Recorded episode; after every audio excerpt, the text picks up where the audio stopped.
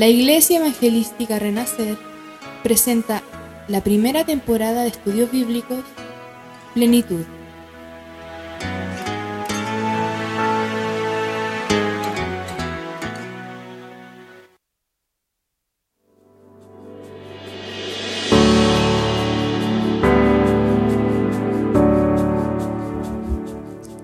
Hola querido amigo, espero que se encuentre muy bien en todo ámbito de su vida y que también esté teniendo un día muy bendecido. En esta oportunidad hablaremos sobre los celos, pleitos e iras. Todos estos conceptos tienen que ver entre sí y aquí veremos cómo es que todos se unen.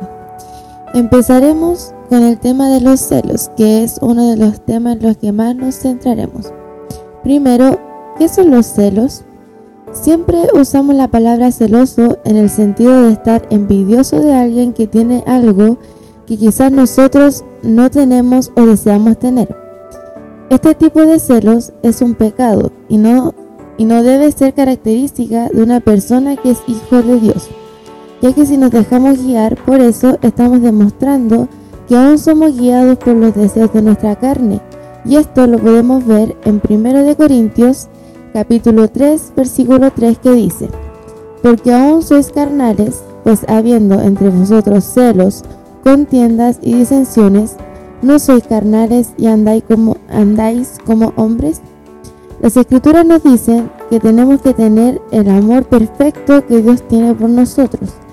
En 1 Corintios capítulo 13 versículo 4 y 5 dice, el amor es sufrido, es benigno, el amor no tiene envidia, el amor no es jactancioso, no se envanece, no es indecoroso, no busca lo suyo, no se irrita, no guarda rencor. Este amor es el que debemos tener en nuestro corazón, no tener cosas malas. Mientras más nos concentremos en nosotros mismos y nuestros deseos, más difícil se nos hará poder encontrarnos con Dios. El estar celoso indica que no estamos satisfechos con lo que Dios nos dio. Y eso no está bien, ya que la Biblia nos dice que debemos estar contentos con lo que tenemos, porque Dios nunca nos desamparará ni nos dejará. Esto lo podemos leer en Hebreos capítulo 13 versículo 5 que dice, Sean vuestras costumbres sin avaricia, contentos con lo que tenéis ahora porque Él dijo, no te desampararé ni te dejaré. A continuación veremos algunos tipos de celos que existen. El primero es celos provocados por idolatría.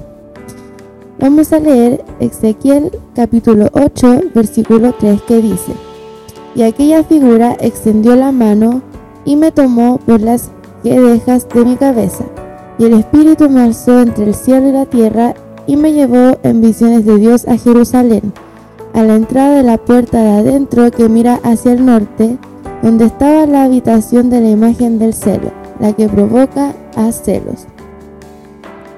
Este pasaje de la Biblia nos muestra algo interesante, porque nos deja ver cómo una imagen de celo provoca celos.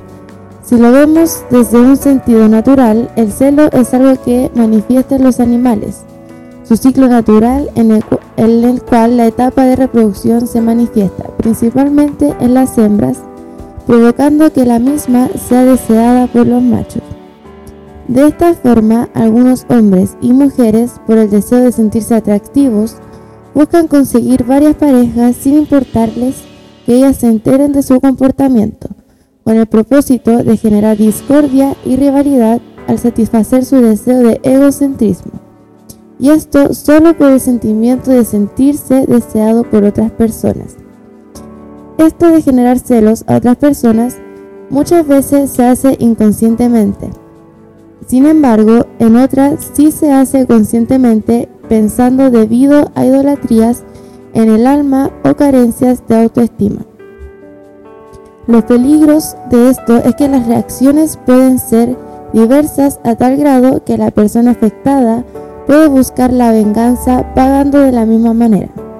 Esto lo podemos leer en Proverbios capítulo 6 versículo 34 que dice, porque los celos son el furor del hombre y no perdonará en el día de la venganza. el otro que veremos son los celos enfermizos.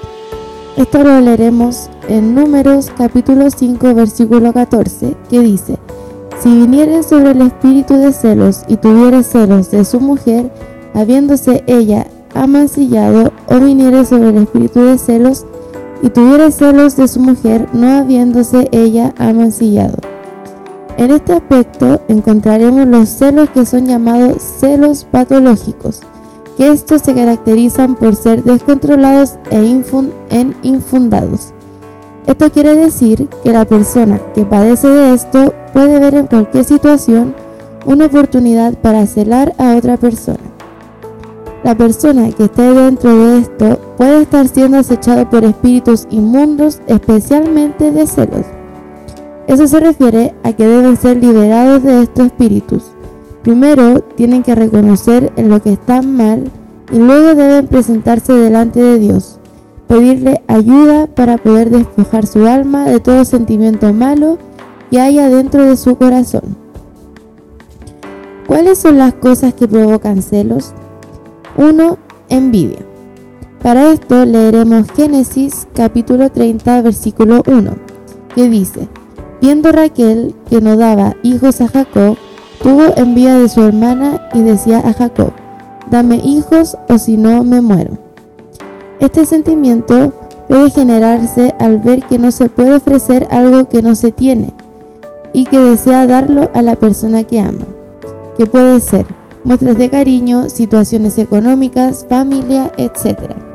Esto pasa por un sentimiento de inferioridad y menosprecio que la persona envidiosa siente de sí misma por no poder dar. Sin embargo, sabemos que la Biblia nos indica que todo don perfecto desciende del Padre de las luces. Y si pedimos como nos conviene y no para satisfacer nosotros mismos, Él nos dará eso que deseamos para poder dar a otros. El segundo es amargura. Para esto leeremos Santiago capítulo 3 versículo 14 que dice, Pero si tenéis celos amargos y contención en vuestro corazón, no os jactéis ni mintáis contra la verdad. El tercero es confusión.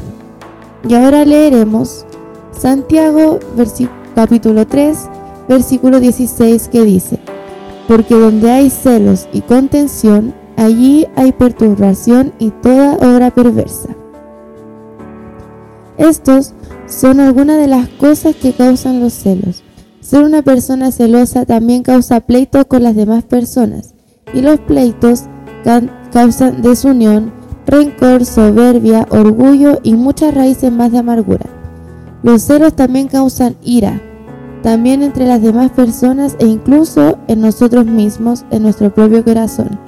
Y lo peor es que estas mismas cosas, a lo que va pasando el tiempo, nos trae consecuencias a nuestras vidas, ya que nos va afectando. Tenemos un corazón lleno de amargura y odio, y eso muchas veces no deja que le encontremos sentido a la vida, no le encontramos nada bueno, todo lo vemos malo, en las mismas personas. Le vemos todas las cosas malas y no reconocemos sus virtudes, y por esas cosas se causan pleitos. Por esas mismas cosas hay celos, Vemos el gozo que tienen los demás en su corazón y como nosotros tenemos raíces de amargura, nos gustaría tener el corazón que tienen los demás y de ahí es que nacen los celos. Debemos reconocer en las cosas que estamos fallando. Debemos aprender a que todo en esta vida nos equivocamos, que así como tenemos virtudes, también tenemos defectos. La manifestación de celos en una persona puede ser por diferentes causas. Tanto la persona que padece de celos o la que los provoca puede que su alma esté afectada por alguna carencia emocional. Los sentimientos de celos Dios los ha dejado para que mantengamos avivado el amor por Él y rechacemos todo tipo de desvío. De esa misma manera se debe manifestar el amor hacia las personas que nos importan sin caer en desequilibrios y situaciones negativas que únicamente crearán división y dolor en nuestra vida, así como la de nuestros seres queridos. Eso, querido amigo, hasta aquí ha llegado este estudio bíblico y espero que sea de mucha bendición para su vida.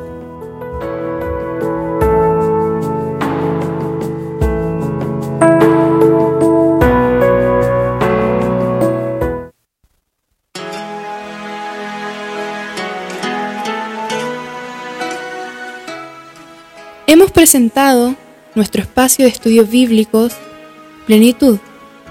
Si quieres saber más sobre nuestra iglesia, te invitamos a que siga nuestras redes sociales en Instagram, YouTube y Facebook.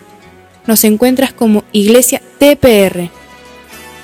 Te esperamos en el próximo episodio.